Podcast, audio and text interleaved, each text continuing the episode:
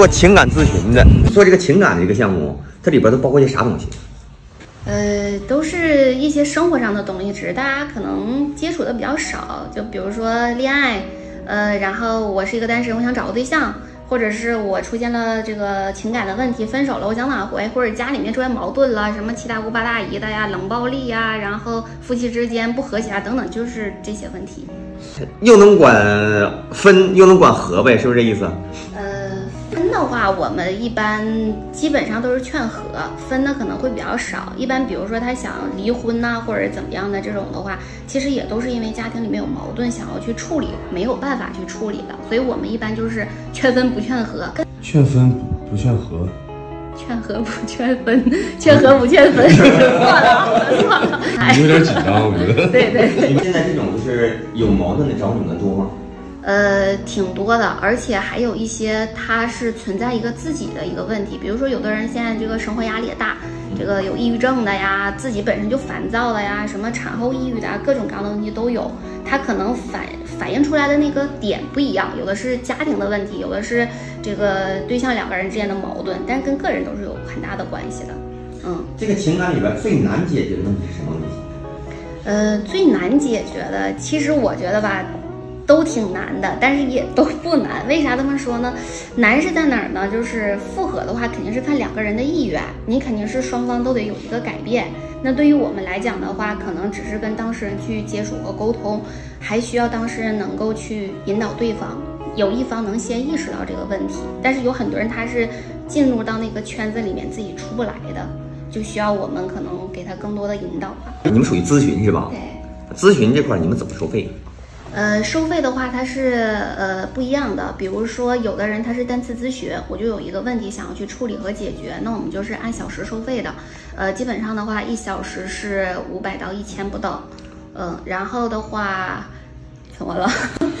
我这么贵吗？那我还是在家自己解决吧。呃，其实这个是一个比较低的一个费用了。正常情况下，现在正常心理咨询师的这个价格基本上都是在北上广那边都是高于这个价格的。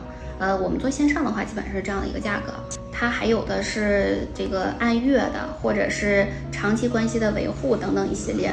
这个费用的话，就相对于这个单次的话要更高一些。不是，这咋的？情感问题还有一成成年都会有情感问题是吗？天天咨询的。就比如说，我现在已经分手了，但是我想挽回，他挽回肯定不是我们通一通电话就能解决的事儿，那他就得有一个长线儿，可能挽回的周期是三十天、六十天、九十天或者多长时间，你不可能说我一个电话就给他解决掉了，对吧？那人家挺生气的，俩人生气都生气好几个月了，你一个电话就解决了，那也不可能。这这九十天你收多少钱？分情况，比如说他是挽回的问题是一个价格，婚姻的问题是一个价格。挽回的话会相对于来讲便宜点吧，大概每个月应该是在五千八百块钱左右。不是挽回 挽回个对象一个月花九千八，挽回仨月三万块钱没了，再找一个不行吗？心里的一个诉求吧，就是有自己的一种执念也好，或者是这么多年感情付出。你说你谈一个恋爱，你谈了四五年了，你就分了，那你四五年青春值多少钱呢？是不是？你们现在订单多吗？呃，还可以吧，还可以。现在这个情感的这个，大家也开始有一些认知了，可能做这个行业的人也比较多了，所以现在的话，说实话讲，没有前两年那么多，但是这个情感的问题它是层出不穷的，一直都会存在，还还可以吧，一个月应该也有几十几十单吧。找你们的这些人都是多大年龄？呃，从二十岁以上到差不多六十岁都有。从你做这件事情开始，你承担的最大一单的是多少钱？呃，最高的应该是三十多万。你的成本就是无非是你的这个人员成本是吧？怎么说呢？我觉得这是属于一个知识付费的范畴，就是它不能单纯用人力来来去解决的问题，就是还是需要你脑子里面有东西，懂得怎么去解决这个问题。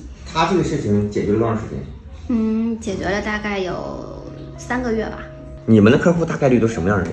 就这种高付费的，嗯，高付费的话，其实这个还很广，什么明星啊、企业家呀，这些人的话，就是外表是很光鲜亮丽的，但是其实他们自己自身是存在很多问题的，这些问题就会反馈在他的恋爱呀、生活呀、婚姻啊等等一系列上面，包括有一些人还会有很大的原生家庭的等等一系列的问题。他有赚钱能力，但是没有情商，是吗？对，就是处理感情的能力是比较薄弱的，包括有一些什么亲密关系的障碍啊，很多。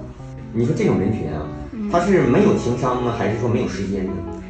没有情商，我觉得是，呃，就是不会去做这些事儿。对，就是每一个人都有自己擅长的一个领域，可能他们在自己的那个领域里面是很 OK 的，但是他在处理自己的情感的问题或者看待自己问题的时候，就不太明白了。这种人多吗？很多，特别多。就成功人士非常多，这个问题。嗯，成功人士很多。你在线下就接触过这种就是高端的人来找你咨询吗？呃，我们一般都是做线上，然后的话，你像为什么做线上？我觉得这个行业它还是存在一些私密性的，谁也不愿意把自己的感情公之于众，让大家去看，所以他可能通过电话或者文字来跟你沟通的时候，他会更有安全感。所以一般情况下，我们都是线上，除非涉及到一些必须要去做线下的问题，我们才会去到线下去。他不愿意跟你说他是谁，是不是？对，不愿意说。啊，他只是把事情跟你说了，让你帮他解决。对，就是我是 A，他是 B，那我要怎么去解决这个问题？只是说事儿，他不会告诉你我是，呃，谁谁谁。隐私性很强。对，就我们这个行业也必须要做到这一点，就是你要保护客户的隐私。你现在干的这个活儿，就是我在家自己能不能干，能不能挣钱？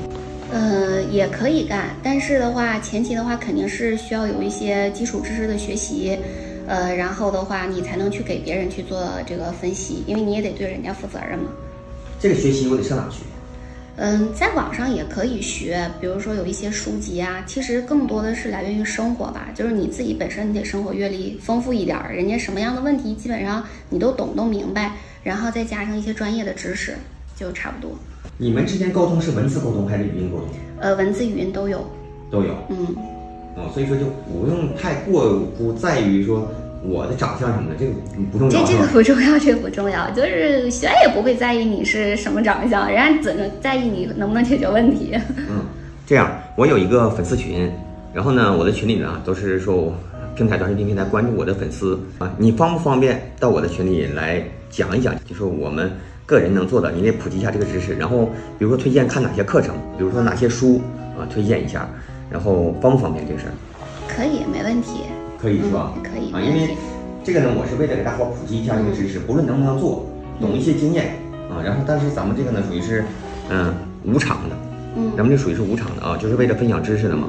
嗯，是虽然分享归分享，但是就别留一招，别留一招，尽可能的把这事说明白，让用户能听懂，能会做啊。如果他会做了更好，如果他不做，他也当长经验了，是吧？嗯。